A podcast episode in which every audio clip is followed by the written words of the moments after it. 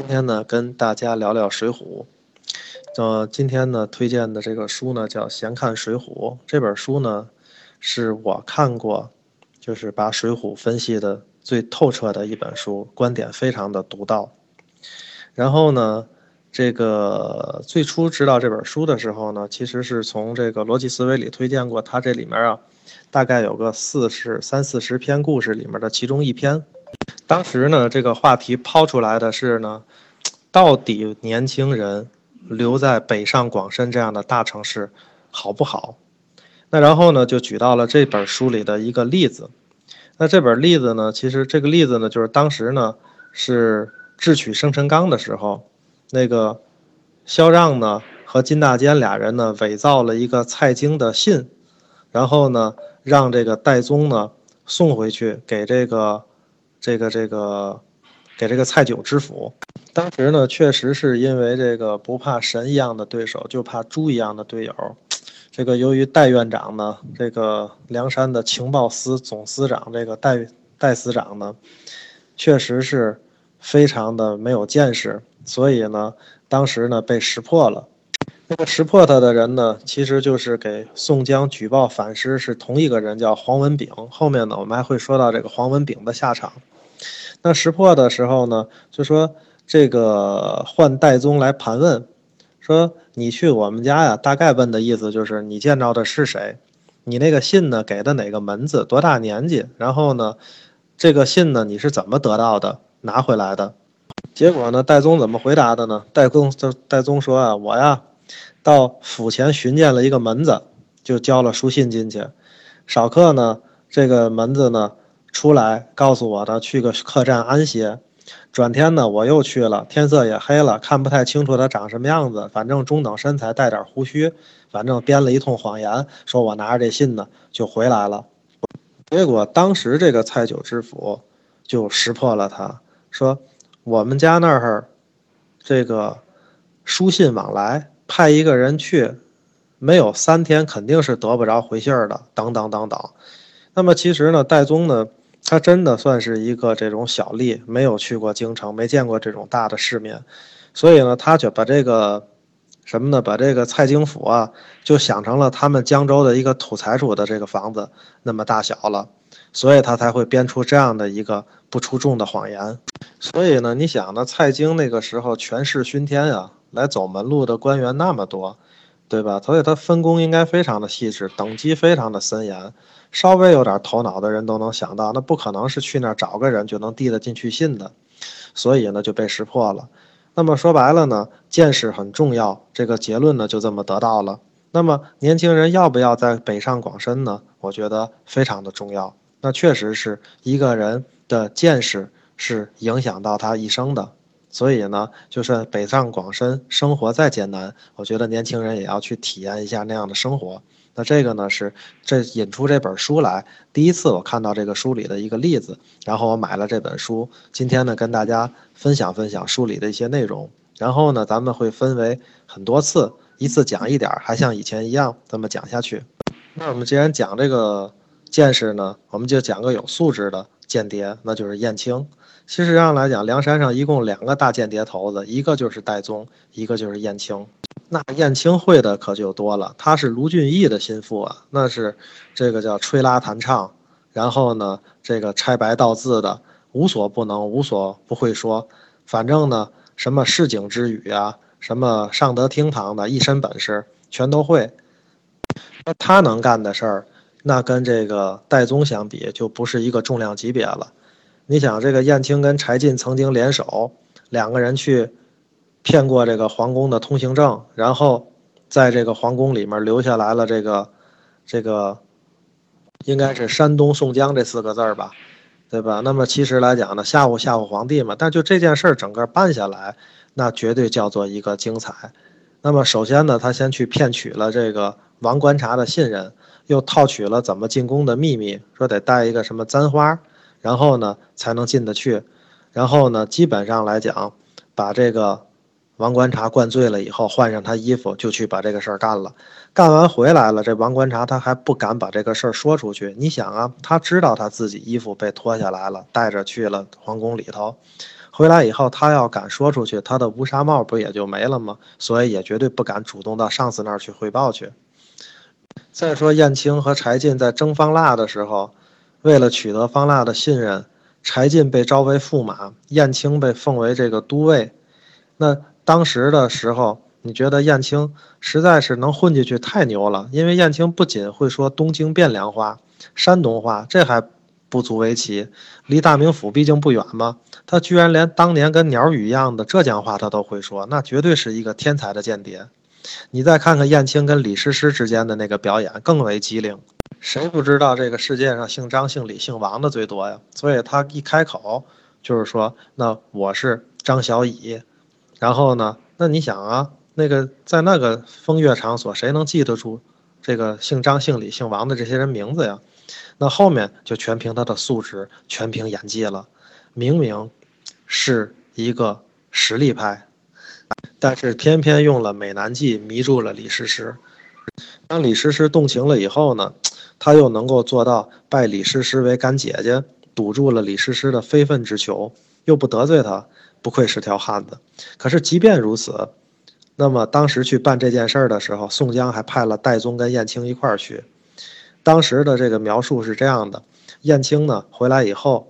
跟戴宗一说李师师的情况，戴宗说：“那如此最好，只恐兄弟心猿意马呀，把持不住。”燕青说：“大丈夫处事，那怎能为酒色忘其本？与禽兽何异？”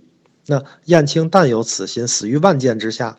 戴宗就有点难为情了，说：“你看你我都是好汉，咱俩何必说誓言呢？”燕青回答说：“如果不说是，兄长必然生疑。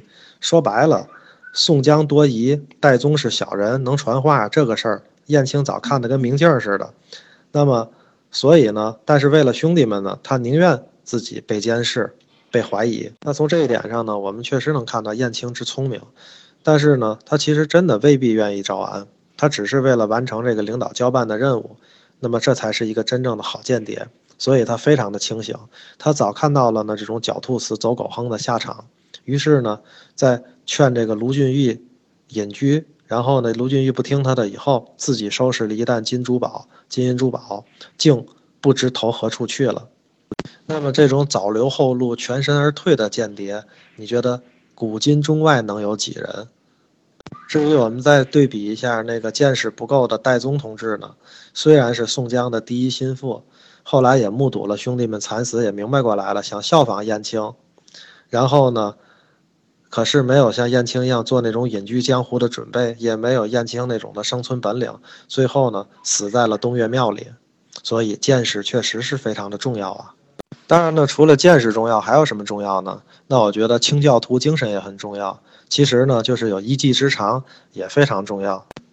因为你看那个梁山到最后有好下场的，基本上都是有一技之长的人。那些重量级的好汉，反而下场死的都挺惨的。那最后《水浒传》里曾经交代过，那个安道全呢，就回京到了太医院做了什么金子医官大夫嘛，对吧？那么然后呢，那个黄浦端呢，养马的嘛，最后呢就成了御马监。那金大坚呢，刻章的那个呢，然后呢后来进入了御宝监这个地方的为官。萧让呢，咱们说写字儿不是写的非常好嘛，直接就让蔡太师给留下了。乐和呢是这个。在那个驸马王的那个府里面呢，反正最后一直是终身快乐。那么梁山五位幸福的这个人呢，一个是行医的，呃，当然一个是另外一个兽医，写字儿的、刻印的，还一唱歌的。对朝廷来讲，说这些人其实才是这种人畜无害的。用我们现在的话讲，你想安道全那多牛啊！宋江背上长疮，差点就跟那个晁盖哥哥一块儿去了，结果把他骗来了，药到病除。不说这个，而且呢，当时呢，为了让这个宋江那个脸上的金印不让人认出来，安道全先弄毒药给他，把这个金印的地儿先弄化了，然后再用好药调，最后呢，再拿美玉去灭斑，这不就是美容技术吗？这种市场广阔前景的东西，你别说搁当时了，你搁今天，那绝对也是吃香的喝辣的了。安道全今天要咱这搁，咱这开个美容院，绝对是。非常非常的火，所以你像这样的人，谁会让他们白白去送死啊？而且对朝廷又毫无威胁，对吧？你想安道全这个妙手回春，皇帝又出去瞎搞，万一染上点什么病的话，有安道全在，多放心啊，对吧？那这种宠幸可想而知，对吧？那么马匹又是第一交通工具，像黄浦端那样能相马一马的人，对吧？那么也是很难得的。再说了，喜欢书法篆刻的宋徽宗，有了这种金大坚这样的人在身边，那肯定是很让他开心的。所以有时候我们讲能统帅三军啊，还真的不如博技在身。这种手艺人啊，我觉得虽然在古代不被读书人看得起，但是在咱们现代，这种手艺人还确实是我们说安身立命之本嘛？你以为咱们说的这个大反派高俅又怎么样呢？他不踢的一脚好球吗？用咱们现在讲，那就叫著名球星啊。所以，当然他除了踢球好，还会这个讨好皇帝嘛。高俅是什么人？当年在这个赌场里是看场子的人。后来被赶出东京，皇帝大赦才回来。简言之，就是已经是注销了城市户口的人，基本上跟发改发配那个大西北的劳改犯是一样的，等于是刑满释放了又回来的。但是就是这个踢球好，而且偶然一出脚，变为人上人。水浒里面不是讲该出手时就出手吗？高俅这个叫该出脚时就出脚，他运气实在太好了。那么这一脚踢完了，就成了当时端王的亲随。端王是谁？不就是后来当了皇帝的宋徽宗吗？那对于一个皇帝来讲，赐个官，那不就是自己家里的一个物品，去赏赐一下的事儿吗？所以，那么后来才有了高俅。我觉得呢，这个统帅三军确实是不如薄技在身，从这里面也是有体现的。那你再看看那个李白，李白其实呢，一生当中拍马屁也是很肉麻的。对吧？李白在《与韩荆州书》中曾经写道：“生不用封万户侯，但愿一时韩荆州。”这个马屁拍的。但是说白了，李白抱粗腿的功夫跟这个高俅比，那真的是差了远了去了。其实呢，说到这儿，有时就想说，读《水浒》到底读什么？以前呢，小的时候确实是这样的，读《水浒》读出了一帮叛逆者，说无君无父啊，无老无少，想吃就吃，想喝就喝，想玩就玩，有仇报仇，有恩报恩。本领呢又高强，不受这种礼法约束，这个玩意儿简直就是一个快乐的乌托邦啊！所以说，为什么讲少不看水浒呢？你想啊，青春期的孩子要看见这些东西，他还能够想有固有的秩序、固有的法律吗？他的善恶是不是凭借自己就可以去解决呢？但是随后呢，如果你长大了再去看这本书的时候，感觉就不一样了。中国的词汇呢还是很有这个道理的。我们说强盗呢叫做落草。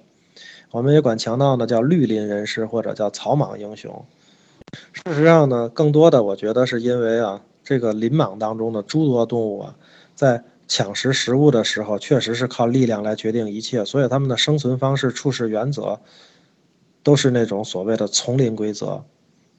那么这种规则带来的就是血腥跟残酷。你再去读《水浒》的时候，你无论怎么想。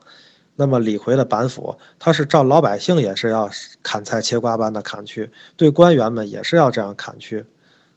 那么中国历史上一个暴力集团把另一个暴力集团吞并了，就形成了一个新的王朝。只是梁山的这个暴力集团，他真正吞不并到那个大宋的那个暴力集团，所以最后怎么办？被人收编了嘛。那么每一次这种王朝的更替中，肯定是生灵涂炭、山河哭泣。至于你说那个。除了板斧以外，那暴力以外，不还有什么宋江啊、吴用，不还有那些人的智慧吗？那也不是这样的，因为使用那些智慧，无非是使暴力的使用起来更经济、更节约成本而已。说没那些智慧呢，可能成本太高。所以呢，《水浒》当中呢，处处讲忠义，而真正的当我们成年之后所看到的忠义是很少的，更多的是暴力的比拼，还有赢者通吃。宋江、李逵他们呢被招安了之后，走入了另一个梁山，这是一个更大的暴力集团，就是大宋王朝。他不得已被更暴、更强大的集团收购之后，那么成了政府军，奉命去吞并另一个农民武装方腊，最后力量相互抵消，只剩下残兵败将回到东京。所以，事实上现在所看到的梁山，确实就是这个样子的。那么还能看出什么呢？我们。下一次再接着给大家讲，今天就讲到这里，谢谢大家。